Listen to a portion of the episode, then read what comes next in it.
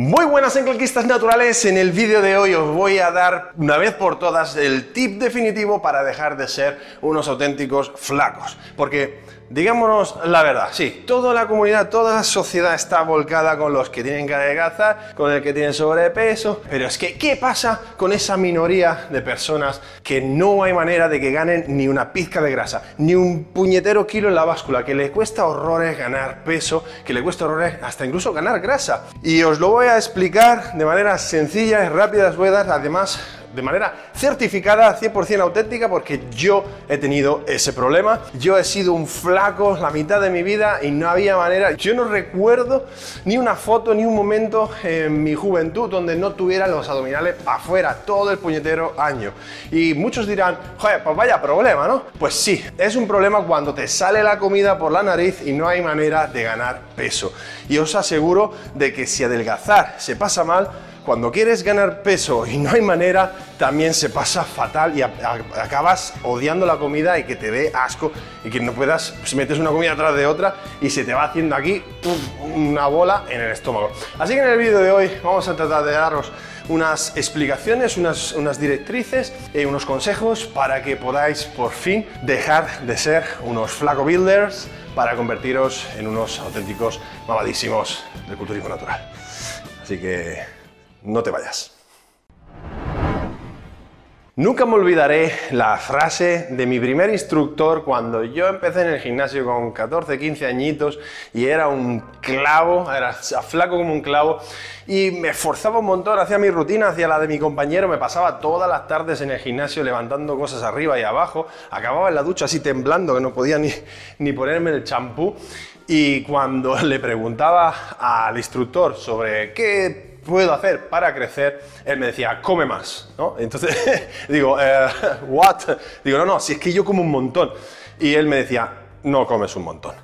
Si quieres ser un león, no comas como un pajarito. Y es que el punto número uno es que la mayoría de las veces la gente que les cuesta crecer, que les cuesta ganar peso, es que no come suficiente. Tienen el estómago cerrado, se llenan enseguida y al final, paralelamente, son personas muy activas, muy nerviosas, gesticulan mucho, tienen un gasto al final eh, metabólico más, más elevado con respecto al típico que, bueno, que va más relax y que igual pues eh, le da mucho más aquí o que de todas formas al final eh, está ingiriendo calorías que son, o sea, alimentos que son con, con una densidad calórica superior. Entonces, el punto número uno donde vamos a abordar aquí es que al fin y al cabo no podemos escaparnos de las leyes de la termodinámica y al final es que se trata de calorías ingeridas y calorías gastadas. Si estoy gastando más calorías de las que ingiero, voy a perder peso. Y si estoy eh, ingiriendo más calorías de las que gasto, voy a ganar peso.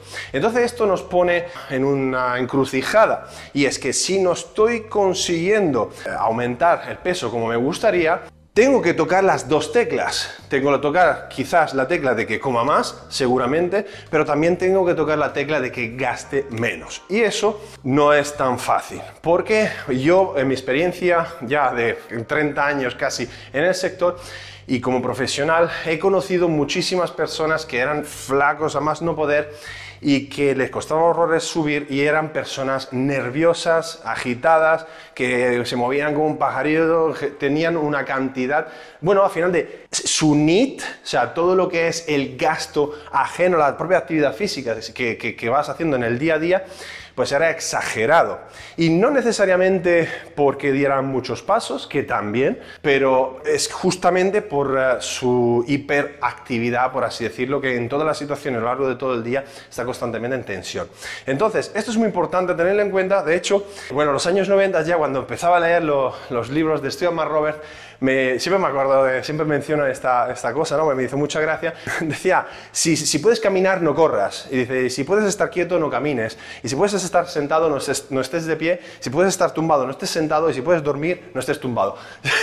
o sea, te todo esto poniendo énfasis en lo importante que es que todos los recursos energéticos de una persona, por así decirlo, hard gainer, que le cueste crecer, esté toda vehiculada hacia el crecimiento muscular tras un estímulo específico que es al final el trabajo muscular. Entonces, segundo punto a tocar. Tenemos que generar un estímulo de crecimiento importante a través del entrenamiento y posteriormente dejar el cuerpo recuperar. Uno de los errores que yo cometía es que mi ansia por crecer hacía que, que, bueno, que me reventaba entrenar, que es que además se juntaba la hiperactividad, con las ganas de crecer y entonces muchas veces pues al final estabas haciendo más de lo necesario. Y esto es un punto importante, ¿por qué? Porque al final cuando se trata de aumentar la masa muscular debemos enfocarnos en que haya un balance positivo entre la síntesis de proteínas musculares y la ruptura,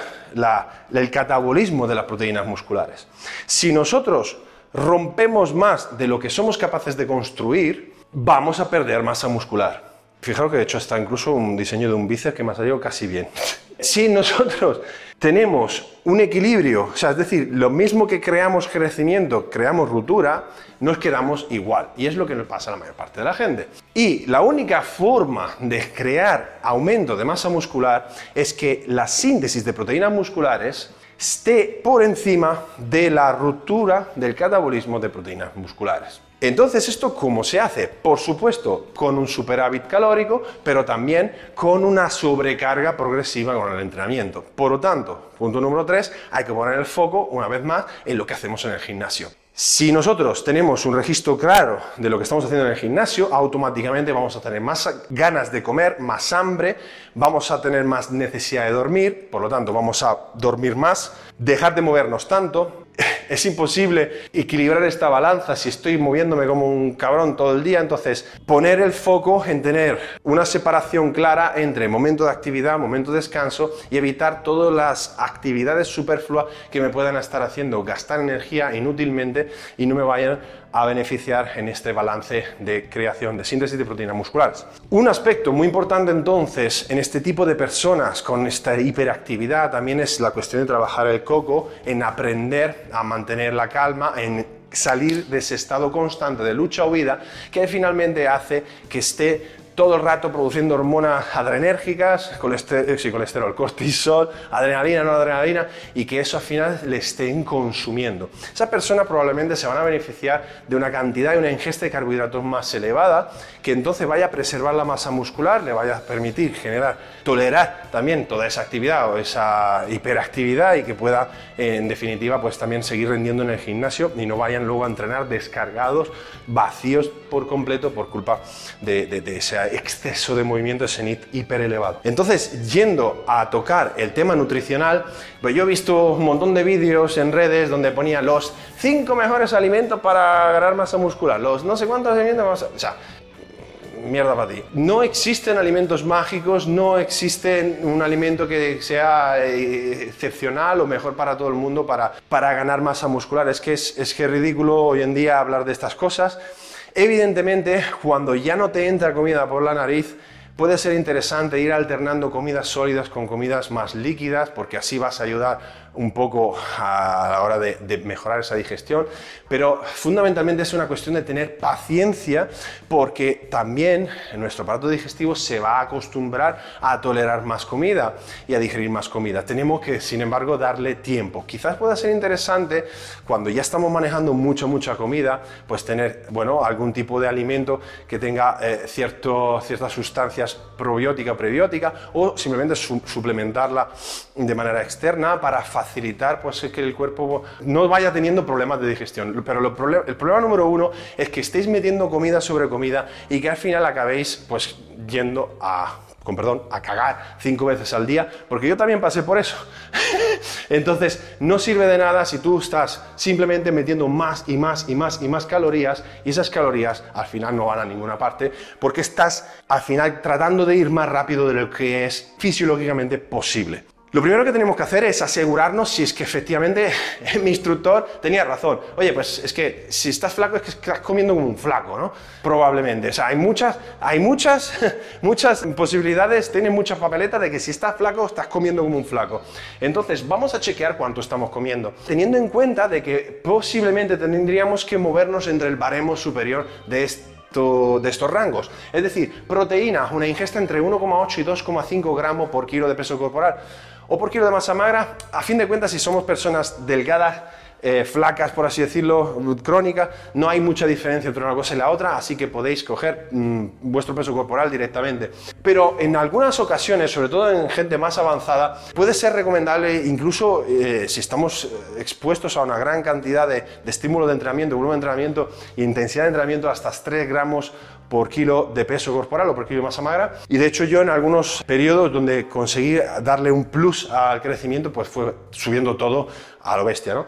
Entonces, luego con respecto a los carbohidratos hemos dicho que es interesante tener una cantidad superior porque al final estas personas que son más activas, más nerviosas, más inquietas, al final tienes como una, eh, todo el rato una producción de hormonas adrenérgicas más elevada que genera ese catabolismo que hace que al final lo que estás intentando construir lo estás destruyendo tú todo el rato lo nervioso y lo hiperactivo que eres. Por lo tanto, si nosotros le metemos un aporte más alto de carbohidratos, vamos a permitir a esta, gente, pues de alguna forma, minimizar ese impacto negativo, ese efecto negativo puede suponer todo ese nerviosismo, que deberíamos de todas formas trabajar luego también, como os he dicho, como quería decir, no sé si lo he dicho, con trabajo de meditación, de relajación, para poder trabajar el coco y saber estar también tranquilo cuando toca y cuando es necesario.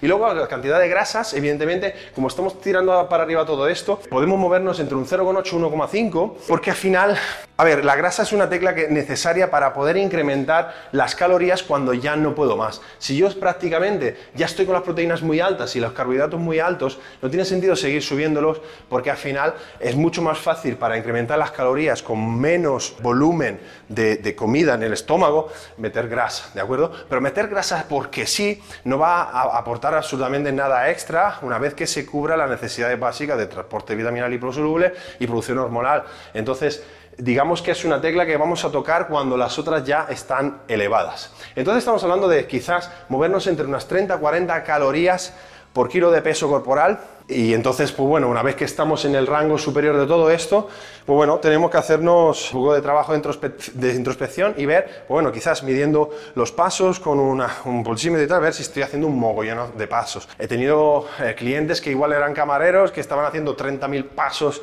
al día, entonces claro, era imposible, porque gastaban una barbaridad. Entonces en ese caso, pues sí que se hace cuesta arriba. Tenemos que tratar de minimizar el movimiento para estas personas, para que no se gaste energía inútilmente y entonces no podamos luego tener pues, abastecimiento para generar esa síntesis proteica. Pero claro, entonces, una vez que yo tengo estas calorías arriba, tengo todo lo que necesito comer, vale, ¿qué hago? O sea, ¿qué decir? ¿Cuál es el ritmo de crecimiento? Porque una vez más, como os decía antes, si yo quiero ir más rápido de lo que fisiológicamente es posible, lo único que voy a hacer es embozarme, acabar asqueado con la comida y tener problemas digestivos. Entonces, súper importante tener claro cuál es el ritmo normal o deseable de crecimiento en base a mi nivel. Si soy un principiante, un intermedio, un avanzado, lo normal es que el ritmo de crecimiento, el ritmo de ganancia de peso corporal cada mes puede variar de esta manera. Es decir, un principiante podría estar ganando entre 1 1,5% de su peso corporal cada mes, lo cual correspondería a un chaval de 75 kilos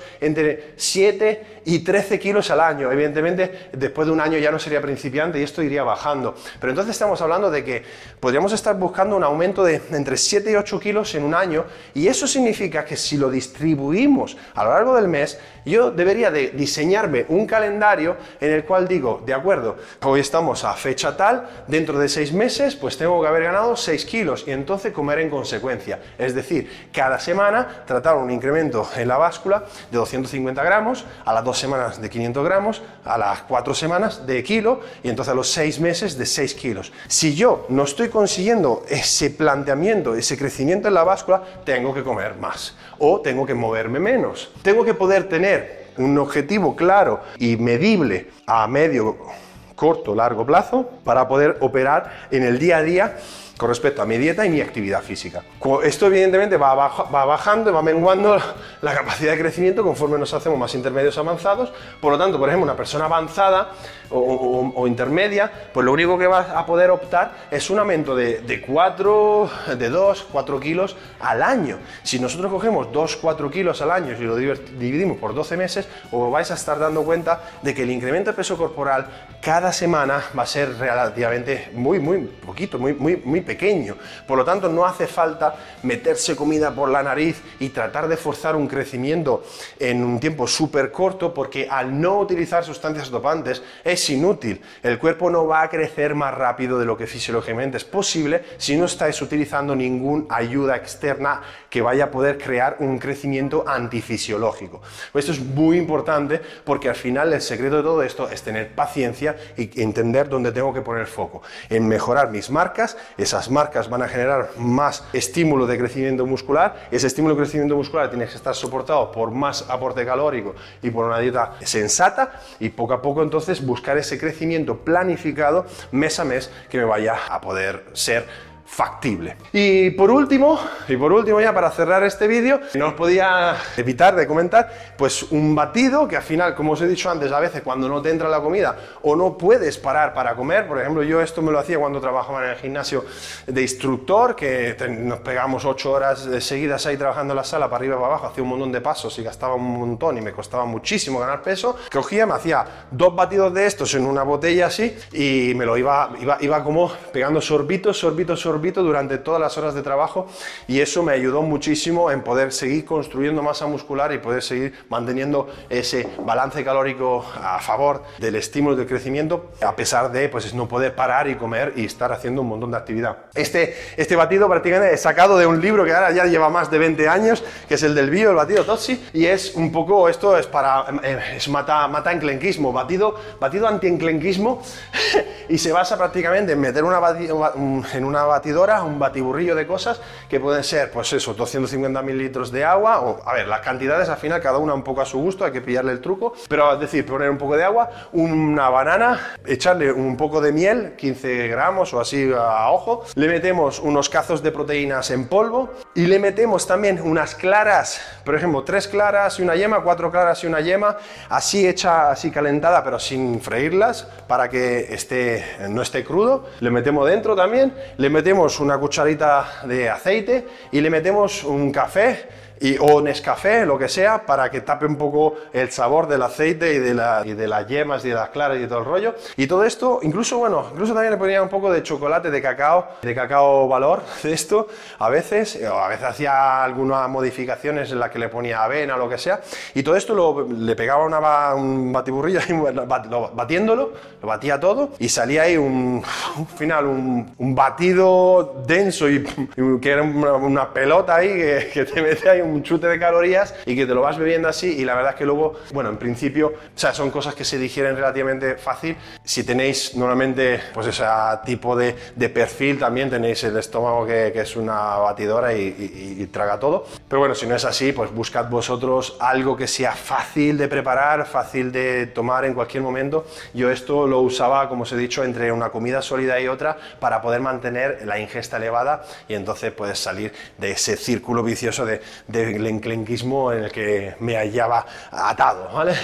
Así que nada, esto es todo, espero que os haya servido y hayáis entendido un poco de qué va el tema de dejar de ser un flaco, espero que sirva para que consigáis lo que os proponéis y por fin desbloquear vuestro estancamiento y, ir a por los resultados que estáis buscando. Estoy ahí deseando leer vuestras reacciones, vuestros comentarios y los resultados con ello en los comentarios, como siempre compartir, darle like, suscribíos y nos vemos la semana que viene para más y mejor. Y acordaros, creer para crear, my friend.